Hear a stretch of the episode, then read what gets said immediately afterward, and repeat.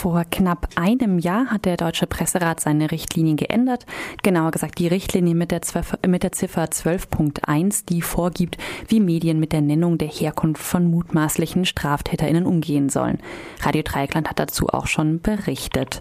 Früher galt der sogenannte begründbare Sachbezug, also grob gesagt die Frage, ob es einen faktischen Zusammenhang zwischen beispielsweise der Staatsangehörigkeit eines Tatverdächtigen und der Tat, wie etwa falls Diebesware im Heimatland weiterverkauft wurde, gibt.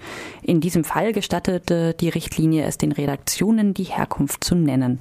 Jetzt heißt es, maßgeblich ist das übergeordnete öffentliche Interesse bei dieser Frage. Am Telefon ist jetzt Katharina Thoms von der Initiative Fair Radio, einem Zusammenschluss von Radiojournalistinnen. Hallo. Hallo, schönen guten Tag. Fair Radio kritisiert diese Neuregelung und fordert in einer Petition die Rückkehr zur alten Regelung. Frau Thurms, die Deutsche Journalistenunion, die an der Ausarbeitung der Neuregelung beteiligt war, erklärt zur Verteidigung dieser Änderung beispielsweise, dass mit dieser Neuregelung den JournalistInnen mehr Sicherheit gegeben würde, weil das äh, sogenannte übergeordnete öffentliche Interesse die konkrete, äh, die konkretere Entscheidungsanleitung sei. Wie sehen Sie das denn? Wir haben ein bisschen ein Problem genau mit dieser Formulierung, was ist denn das öffentliche Interesse? Das klingt erstmal total verständlich und nachvollziehbar. Wenn man dann aber nachdenkt, was ist öffentliches Interesse? Ab wann entsteht denn eine Öffentlichkeit? Öffentlichkeit ist ja heute nicht mehr nur durch die Medien gegeben, dadurch, dass wir hier miteinander im Radio sprechen. Öffentlichkeit hat heute jeder zur Verfügung. Ich muss nur äh, in die sozialen Medien gucken. Das heißt also, ist ein öffentliches Interesse nicht eigentlich auch schon da, wenn sich ähm, zehn Leute bei Facebook äh, in einem Thread äh, darüber diskutieren, ähm, was jetzt notwendig ist oder was nicht? Und was ist dann sozusagen noch die Grenze? Eigentlich kann ich doch dann sagen, was übrigens ja auch vielseits passiert. Ich nenne einfach immer die Nationalität, denn interessieren tun sich wahrscheinlich viele Leute dafür. Nur die Frage ist, im Gegensatz zu früher begründbarer Sachbezug, was bringt es mir für die Erklärung, für die Einordnung einer Straftat? Und da sagen wir, begründbarer Sachbezug ist viel konkreter, denn da müssen wir uns darüber Gedanken machen, wir müssen nachfragen, müssen recherchieren, ähm, auch bei der Polizei nachfragen. Und das ist mit dieser Formulierung öffentliches Interesse eigentlich viel zu schwammig. Verwiesen wird jetzt von den Unterstützerinnen dieser Neuregelung auf Paragraph 8 des Pressekodex, ähm, der diese Kategorie des übergeordneten öffentlichen Interesses nochmal genauer ausbuchstabiert. Äh, da in Paragraph 8 geht es um die Kriminalberichterstattung und um die Frage, unter welchen Umständen Tatverdächtige mit Namen bzw. Abbildung dargestellt werden dürfen. Und die Argumentation lautet jetzt, damit seien die JournalistInnen vertraut.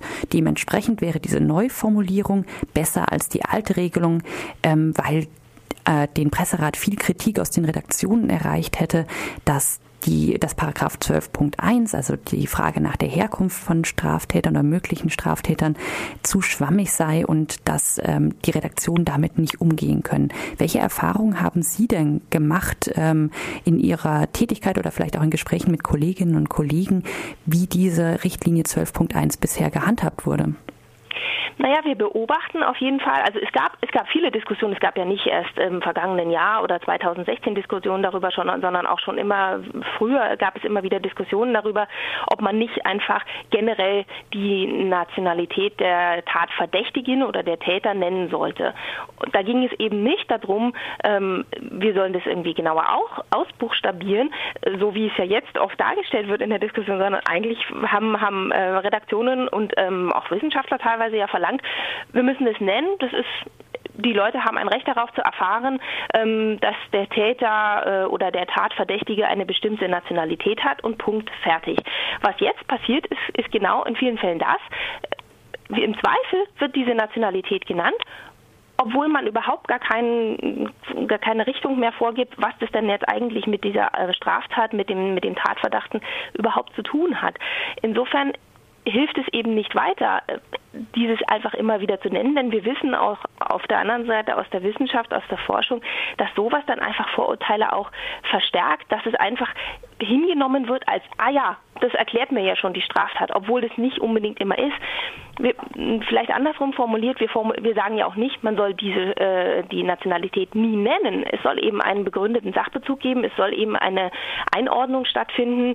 Beispiel organisierte Kriminalität. Wenn wir sehen, dass die in einem bestimmten Milieu stattfindet, dann ist es vielleicht auch notwendig, ähm, die Nationalität zu nennen.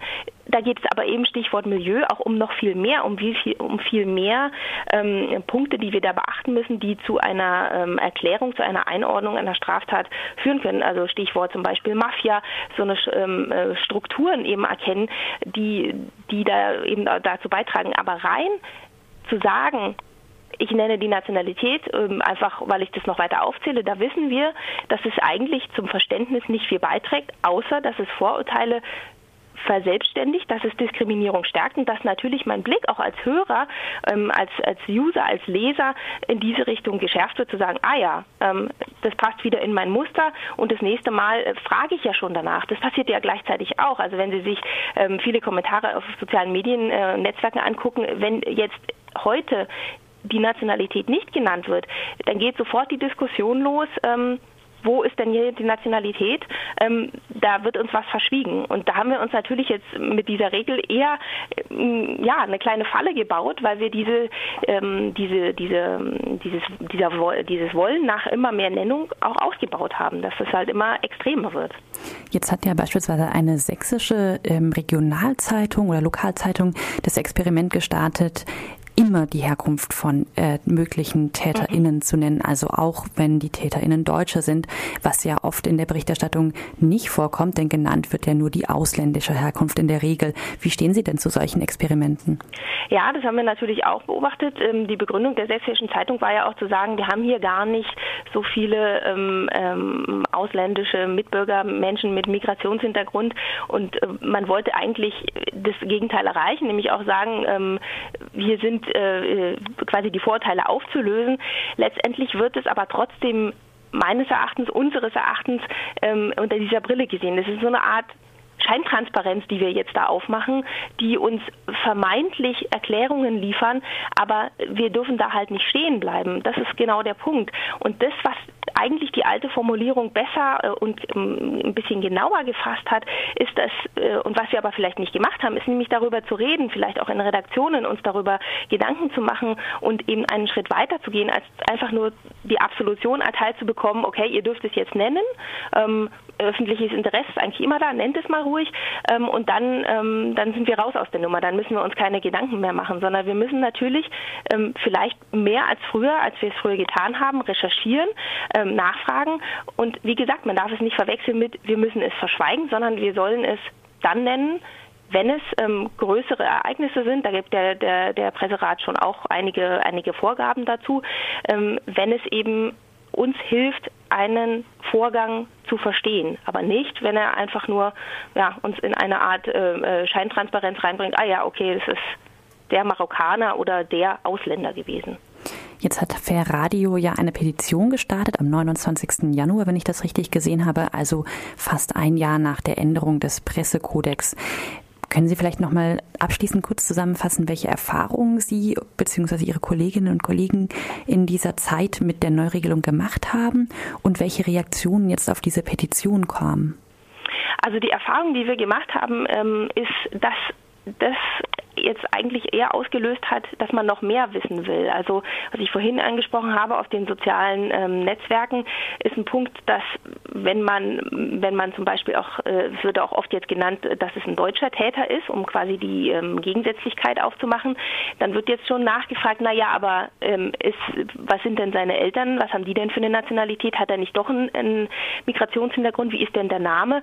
Ähm, wir, wir verschieben auch äh, so ein bisschen die Grenze mit dem, was wir jetzt hier machen. Nämlich dadurch, dass wir ständig die Nationalität nennen, wollen wir auch noch mehr wissen. Vielleicht gibt es ja auch noch andere Gründe. Wir sind immer noch misstrauischer geworden. Das ist so das eine. Und die Tagung von Journalisten im vergangenen Jahr, auf die diese Petition ja zurückführt, hat genau das auch beobachtet und hat das mit Bauchschmerzen festgestellt, einen offenen Brief an den Presserat gerichtet.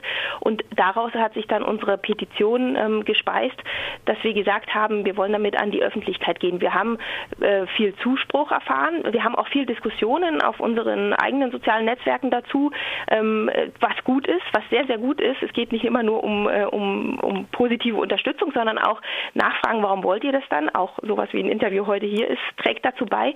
Und ja, wir wünschen uns natürlich gerne noch mehr Unterzeichner, aber wir haben auch äh, in vielen äh, Ecken und Redaktionen oder bei Kollegen, sagen wir es mal so, ähm, offene Türen eingerannt, die eben auch sagen, ja, so wie es jetzt ist, ähm, hilft es uns eigentlich nicht weiter.